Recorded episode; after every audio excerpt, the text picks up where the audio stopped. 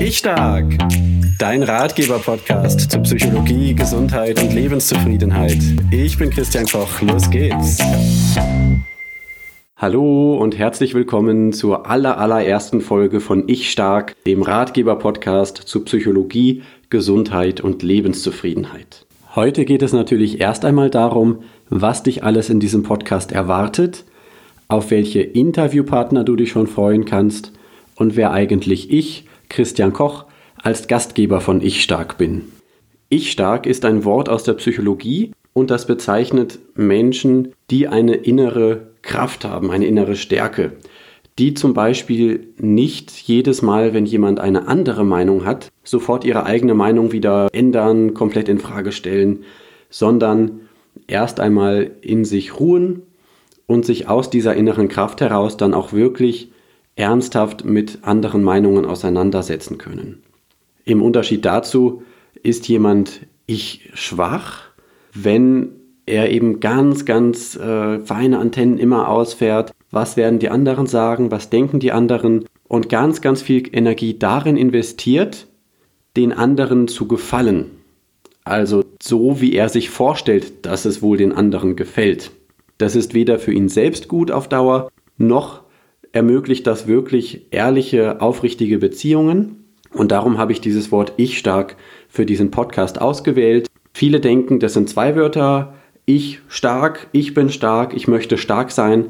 Das passt auch sehr, sehr gut zu den Themen dieses Podcasts. Manch einer wird jetzt vielleicht sagen, ah, ich stark, das sind doch diese, diese Manipulatoren, die Narzissten, die Choleriker und so weiter, mit denen will man doch gar nichts zu tun haben. Und um die geht es hier nicht. Also vielleicht darum, wie man mit denen klarkommt oder vielleicht geht es auch irgendwann mal darum, wie ein Choleriker es schaffen kann, weniger cholerisch zu sein. Aber es geht nicht darum, hier ein Manipulator zu werden. Ganz im Gegenteil, alle diese genannten Leute wirken vielleicht in gewisser Weise ich stark. Aber psychologisch gesehen handeln sie oft aus einer Schwäche heraus. Ich stark, wie ich es in diesem Podcast meine. Das bedeutet auch, ich bin so stark, dass ich mir eine andere Meinung ganz offen anhören kann. Ich bin so stark, dass ich es aushalten kann, wenn meine eigene Meinung in Frage gestellt wird. Das kann zum Beispiel ein Narzisst nicht aushalten. Ein Choleriker wird sich das in der Regel auch nicht offen anhören. Ja, also ich stark bedeutet für mich, ich bin so stark, dass ich wirklich ernsthaft in Kontakt gehen kann. Denn stell dir mal vor, du hast mit einem ich schwachen Menschen zu tun. Du weißt nie genau, was er wirklich denkt. Denn bevor er dir seine Meinung sagt, hat er schon dreimal drüber nachgedacht, was wirst du wohl hören wollen, wie kann ich es sagen, damit es dir gefällt. Das heißt, es ist schon durch, durch zehn Filter durchgegangen. Das kann durchaus gut gemeint sein, weil der zum Beispiel sich denkt, ich möchte nicht sagen, was den anderen verletzt. Ich möchte, dass der andere sich freut über das, was ich sage. Ich möchte keine unangenehmen Dinge zum Ausdruck bringen. Ja, das kann alles gut und nett gemeint sein, nur in einen echten, tiefen Kontakt kommst du mit so einem Menschen nur schwer. Da brauchst du viel, viel Zeit, um herauszufinden, was ist dem wirklich wichtig, was ist das für ein Mensch, was ist seine Persönlichkeit, was mag er wirklich, was mag er wirklich nicht. Ein richtig ich-schwacher Mensch, der weiß das manchmal auch gar nicht. Also das gibt's auch. So stark auf andere fokussiert zu sein, auf die Meinung von anderen, dass ich schon gar nicht mehr genau weiß, was eigentlich meine eigenen Wünsche sind. Und es ist nicht so, dass das es für die anderen Menschen drumherum einfacher macht. Gerade dann, wenn es um tiefe Beziehungen geht, Partnerschaft zum Beispiel, dann ist es ein Problem, wenn jemand nicht etwas sagen kann, was dem anderen nicht gefällt. Fast alle Paare, die bisher bei mir in der Beratung waren, habe ich gefragt, Sie, möchten Sie, dass Ihr Partner, Ihre Partnerin es Ihnen sagt, wenn ihn sie etwas an Ihnen stört? Möchten Sie es wissen, wenn es ihm oder ihr nicht gut geht? Möchten Sie es wissen, wenn er oder sie den Wunsch hat, dass Sie etwas verändern? Das habe ich zuerst den einen Partner gefragt, dann den anderen. Und ich habe noch nie darauf die Antwort bekommen, nein, das will ich nicht wissen. Klar, in dem Moment, wo jemand sagt, mich interessiert nicht, was mein Partner wirklich möchte, ist die Partnerschaft auch eigentlich zu Ende. Ne? Sind wir doch mal ehrlich. Aber alle haben gesagt, alle, ja, ich möchte wissen, was meinen Partner, meine Partnerin an mir stört. Solange das in einer Art und Weise gesagt wird, wie ich es gut annehmen kann.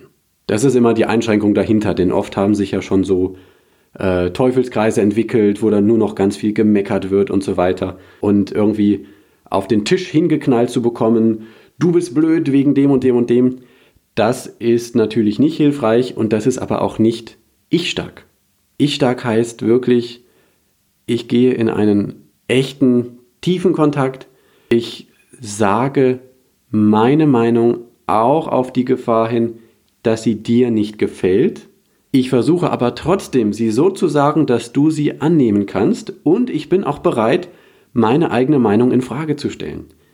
Das alles gehört jedenfalls für mich zu diesem Wort ich stark dazu und in diese Richtung würde es in diesem Podcast auch gehen.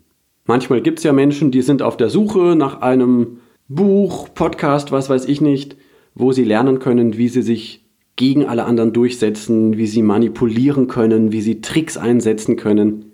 Wenn du zufällig jemand bist, der danach sucht, glaube ich nicht, aber wenn, dann wäre jetzt die Zeit, diesen Podcast abzuschalten und dir einen anderen zu suchen, der dir besser passt. Denn hier geht es um einen ehrlichen und positiv sozialen Kontakt und eine eigene Entwicklung, die äh, sich positiv auch auf die sozialen Beziehungen auswirkt. Wenn du aber, was ich einfach mal vermute, Verantwortung für dein Leben übernehmen möchtest, eine positive Haltung gegenüber anderen Menschen hast, deine sozialen Beziehungen verbessern möchtest, deine Gesundheit in die Hand nehmen möchtest, denn das gehört auch zusammen, Gesundheit und psychische, emotionale Ebene, dann bist du hier richtig dann wirst du hier ein breites, breites Spektrum von Tipps bekommen von verschiedenen Experten, Coaches, Therapeuten, Ratgeberautoren oder von, von Menschen, äh, sogenannten Betroffenen, ne? Erfahrungsexperten, die ein Problem selbst überwunden haben. Weil ich dir wirklich qualitativ hochwertige Informationen anbieten möchte, werde ich dabei nicht alle möglichen Themen einfach nur selbst besprechen. Das kann mal sein, dass es mal eine Folge gibt, die ich mache, alleine, aber in aller Regel werde ich hier Interviewgäste haben. Ich erzähle dir einfach mal, welche Interviews ich schon geführt habe und welche noch in Planung sind, damit du eine Idee bekommen kannst, ob dieser Podcast für dich das Richtige ist oder nicht. Also, ich habe ein Interview aufgenommen mit Benita Feller. Sie ist Psychologin und hat eine Praxis für Psychotherapie in München und sie stellt uns die sogenannte Blasentechnik vor.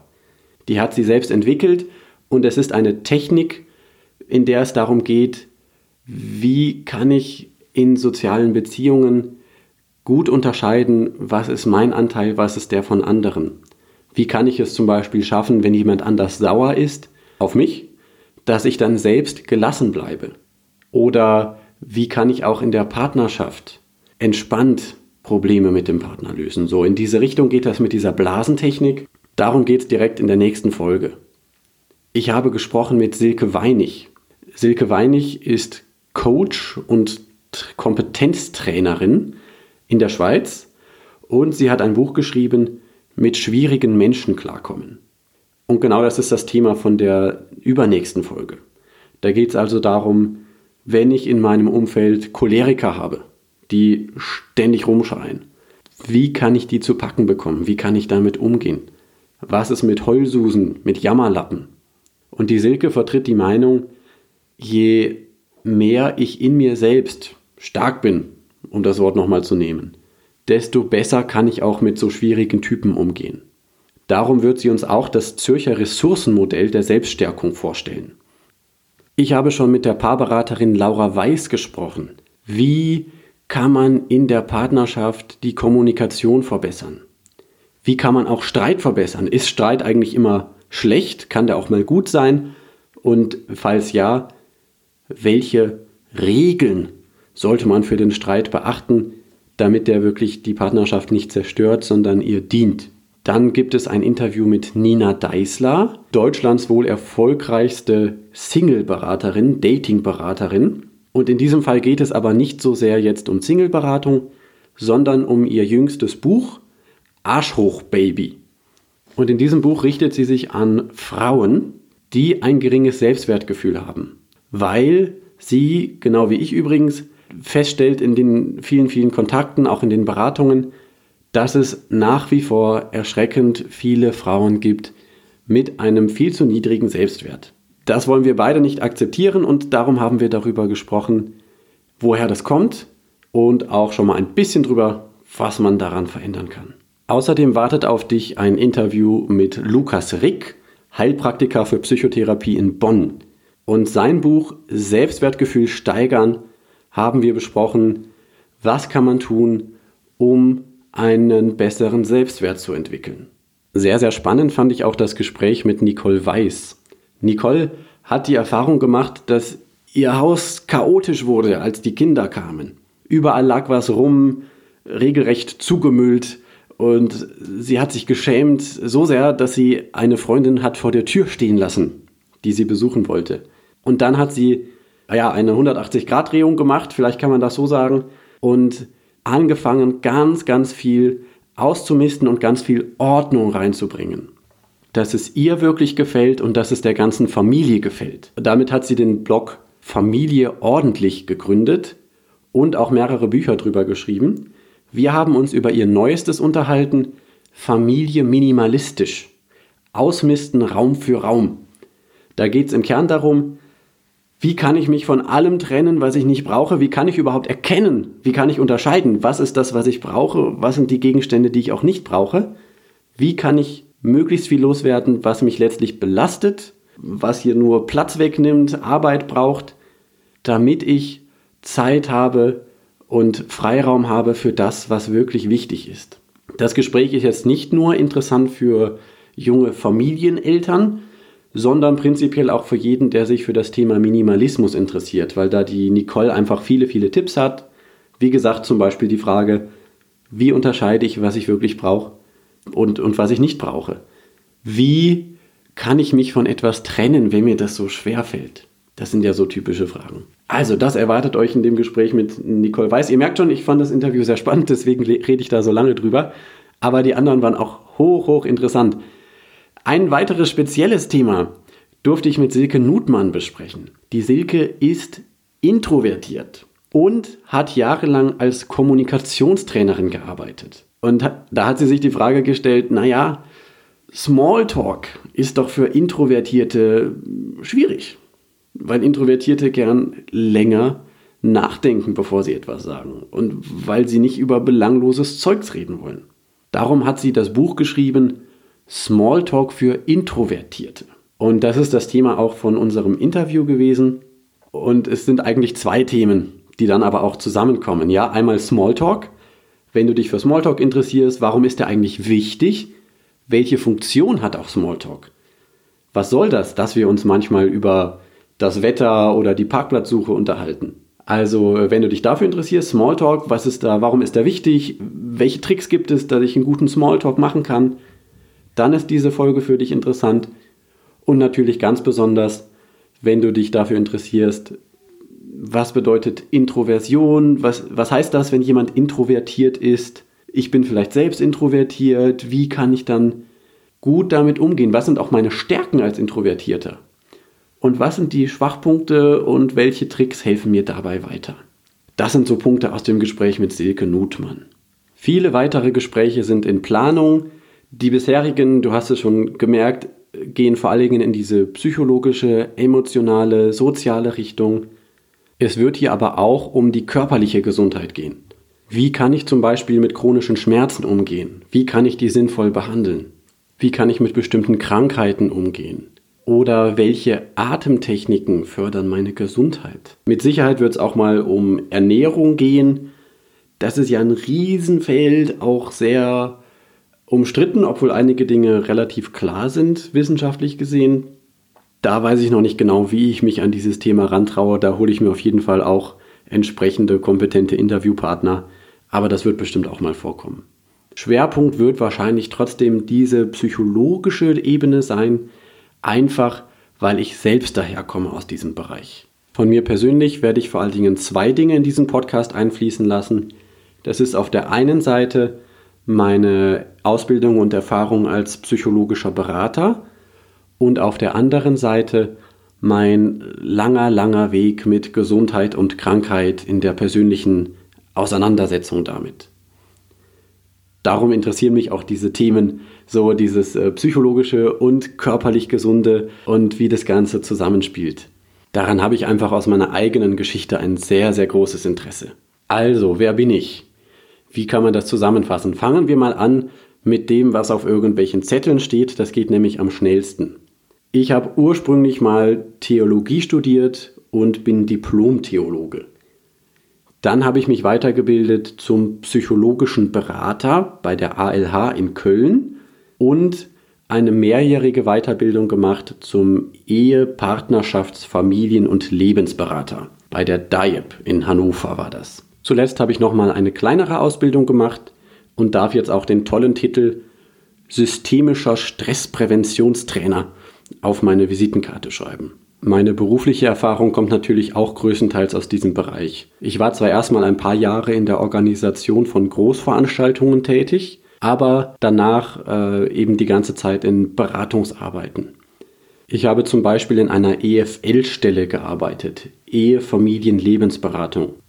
Da sind sowohl Einzelpersonen gekommen als auch Paare. Bei den Paaren waren die Themen oft Kommunikationskonflikte, jemand hat eine Beziehung mit jemand anderem, Sexualität, die Frage, bleiben wir zusammen oder nicht, wir haben uns auseinandergelebt oder es gibt einen großen Konflikt. Umgang mit den Schwiegereltern ist auch gar nicht so selten oder große Veränderungen durch Kinder, viel Stress, das waren alles so Themen. Bei den Einzelpersonen ging es auch oft um Krisensituationen, Trauerbewältigung, Neuorientierung, mein Partner hat mich verlassen. Sehr, sehr oft war auch das Thema Selbstwert, wie vorhin schon gesagt, erschreckend oft gerade bei Frauen. Vielleicht kommen die Männer auch einfach nicht, ich weiß es nicht. Jedenfalls in der Beratungsarbeit waren es ganz oft Frauen, ganz häufig auch so zwischen 35 und 50, die Kinder werden schon etwas größer, machen ihr eigenes Ding. Mit dem Partner in der Beziehung ist es irgendwie schwierig und ich selbst, ich habe mich für die Familie aufgeopfert, auf meine berufliche Verwirklichung verzichtet und irgendwie stehe ich jetzt vor dem Nichts. Wer bin ich eigentlich? Wie kann ich mich neu orientieren? Wie kann ich mich wieder positiv in einen guten Selbstwert herein entwickeln? Aktuell verbringe ich den größten Teil meiner beruflichen Zeit in der Flüchtlings- und Integrationsberatung. Da kommen Asylbewerber und Migranten in die Beratung mit einem sehr, sehr breiten Spektrum von Fragen. Das geht los mit so kleinen formalen Sachen wie die Suche nach dem passenden Deutschkurs oder Hilfe beim Ausfüllen eines Antrags. Da ist man ja in Deutschland oft schon als deutscher Staatsbürger überfordert wenn man dann die Sprache noch nicht gut kann, ist das besonders schwierig. Von solchen formalen Sachen, Suche vom Kindergartenplatz zum Beispiel, ist auch nicht so selten, geht es bis hin zu so psychologischen, psychosozialen Aspekten. Ja, die ganze Familie mit Kindern lebt in einem einzigen Zimmer in der Flüchtlingsunterkunft. Was heißt es eigentlich für Sexualität zwischen den Eltern? Oder was heißt es dafür, sich mal selbst zurückziehen zu können? Ich hatte mal eine Syrerin in Beratung, die hat über ein verlorenes Jahrzehnt geweint, weil sie in ihrer Heimat zwangsverheiratet worden war. Oder ich erinnere mich an einen Nigerianer, der saß bei mir und hat gesagt, meine Frau hat einen anderen.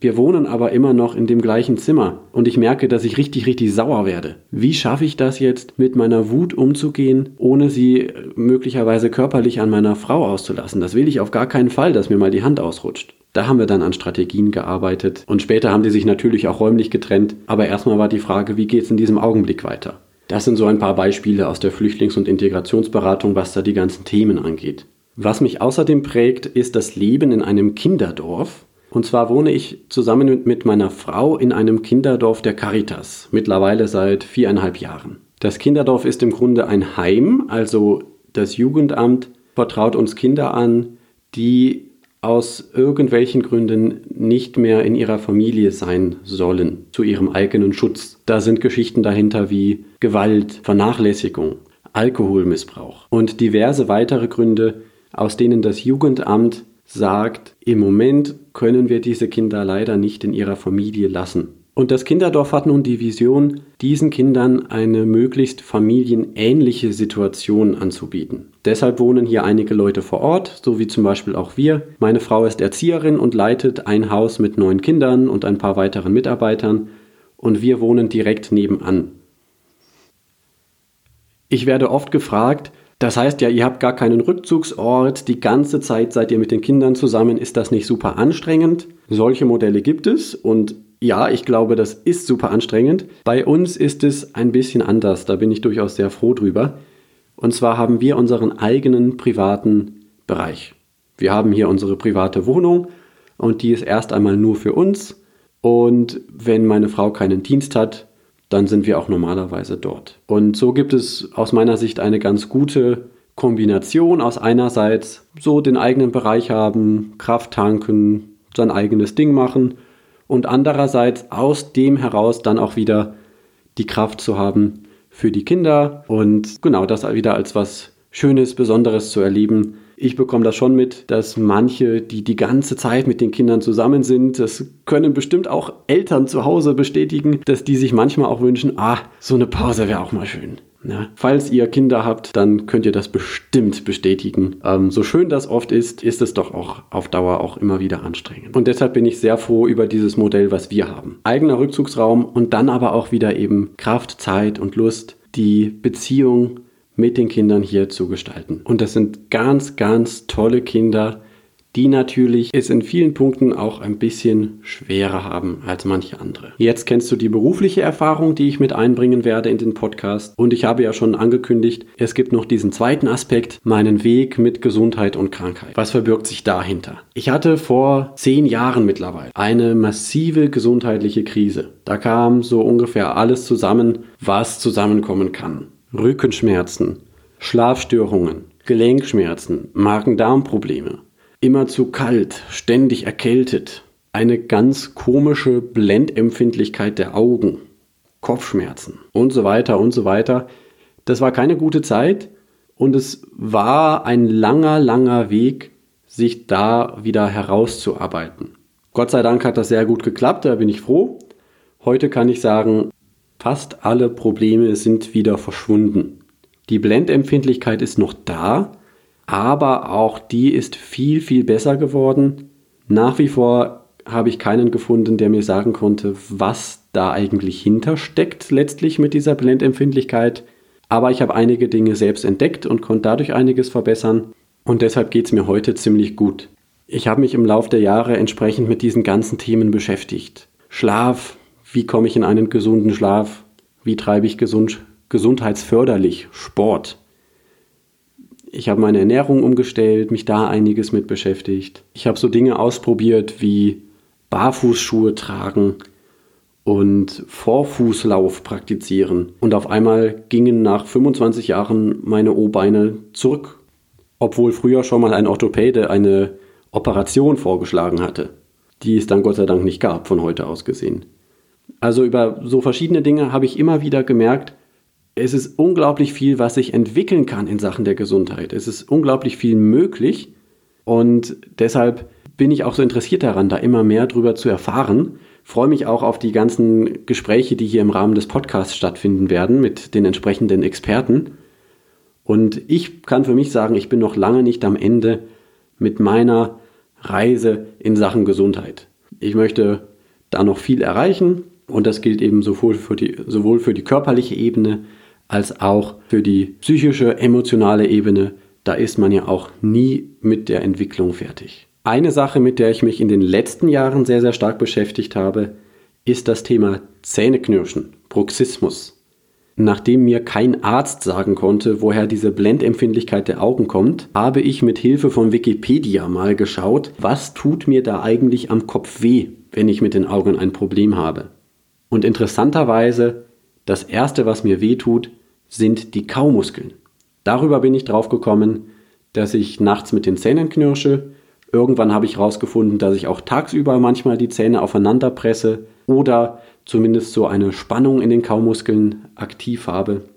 Und dann habe ich eben angefangen, verschiedene Therapieansätze auszuprobieren, zu lesen, was kann da alles helfen und ich habe einige Dinge gefunden, die mir enorm geholfen haben. Heute bin ich bei unter einer Sekunde Zähneknirschen pro Nacht im Durchschnitt. Das kann ich mit Hilfe einer bestimmten Schiene auslesen. Und nachdem ich mich so lange damit beschäftigt hatte, habe ich dann beschlossen, ich schreibe dazu ein Buch. Ich habe nämlich kein Buch gefunden von jemandem, der selbst das Problem Zähneknirschen hatte und sich damit dann auseinandergesetzt hat und beschreibt, was hat ihm geholfen. Gerade solche Bücher sind für mich mit die Bücher, die ich am liebsten lese. Wie hat jemand anders ein Problem überwunden? Genau, und dann habe ich eben beschlossen, okay, ich schreibe ein Buch dazu und habe noch viele Interviews geführt, habe mir Kooperationspartner gesucht und so weiter.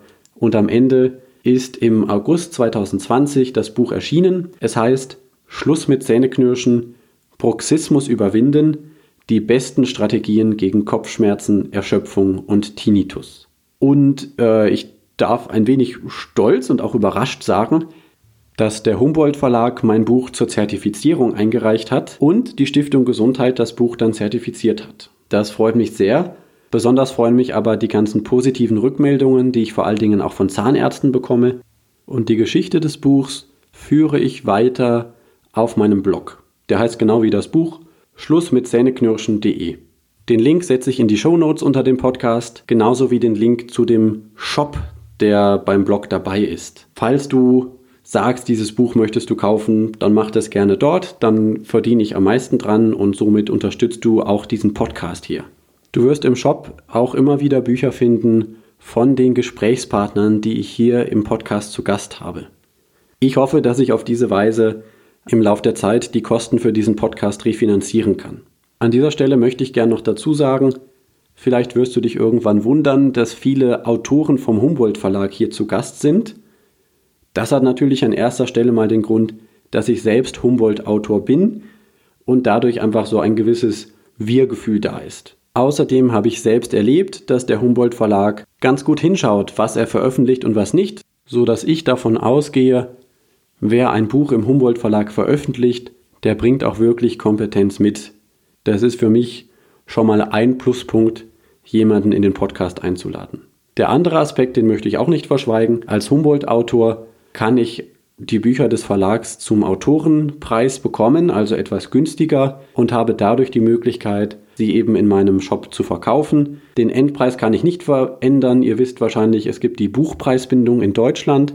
Und diesen Preisunterschied zwischen dem Autorenpreis und dem Endpreis, das sind dann so ein paar Euro, die mir helfen, die Kosten für den Blog und für den Podcast zu tragen. Im Moment bin ich noch kräftig im Minus, aber ich hoffe, dass sich das im Lauf der Zeit ändert. Ja, jetzt habt ihr eine Idee davon, was in diesem Podcast auf euch wartet. Wenn du bis zu dieser Stelle gehört hast, dann scheint es ja hoffentlich dann was zu sein, was äh, dir auch passt. Und ich hoffe, dass dann auch die einzelnen Folgen dir wirklich viel bringen. Ich bin da guter Dinge, aber mich interessiert natürlich Feedback. Ich bin Neuling in Sachen Podcast. Du kannst mir bitte, bitte schreiben, wie gefallen dir die Episoden? Nervt dich irgendwas? Wie findest du die Tonqualität? Welche Themen hättest du gern? Welche Gesprächspartner hättest du gerne? Was würdest du gerne noch von mir wissen? Meld dich einfach. Ich bin auf jeden Fall an Austausch interessiert und ich möchte auch ganz ausdrücklich dazu ermutigen, Dinge zu benennen, die du nicht gut findest. Vielen Menschen fällt es ja besonders leicht, positives Feedback zu geben. Das fühlt sich auch besser an für die meisten. Aber um den Podcast möglichst gut zu machen, brauche ich eben auch Leute, die mir sagen, das und das finde ich noch nicht so gut. Und wenn du das machst, dann sage ich dir schon mal vorab vielen Dank. Konstruktiv natürlich ist ja klar. Das brauchen wir ja für uns, die wir positiv ich stark sein wollen, nicht extra dazu zu sagen, ist ja klar. Wichtig ist, am Ende ist dieser Podcast für dich und er soll so sein, dass er dir hilft. Mir macht es natürlich auch Spaß und ich bin sehr interessiert an dem Austausch mit diesen spannenden Leuten, die ich hier immer wieder zu Gast haben darf. Aber wenn es am Ende keinen interessiert, dann kann ich auch einfach mit denen privat telefonieren. Genau, also von da. Melde dich gerne. Ich gebe mir beste Mühe, dir hochwertige Inputs zu liefern hier und ich wünsche dir viel, viel Spaß. Danke fürs Zuhören und bis zum nächsten Mal. Ciao.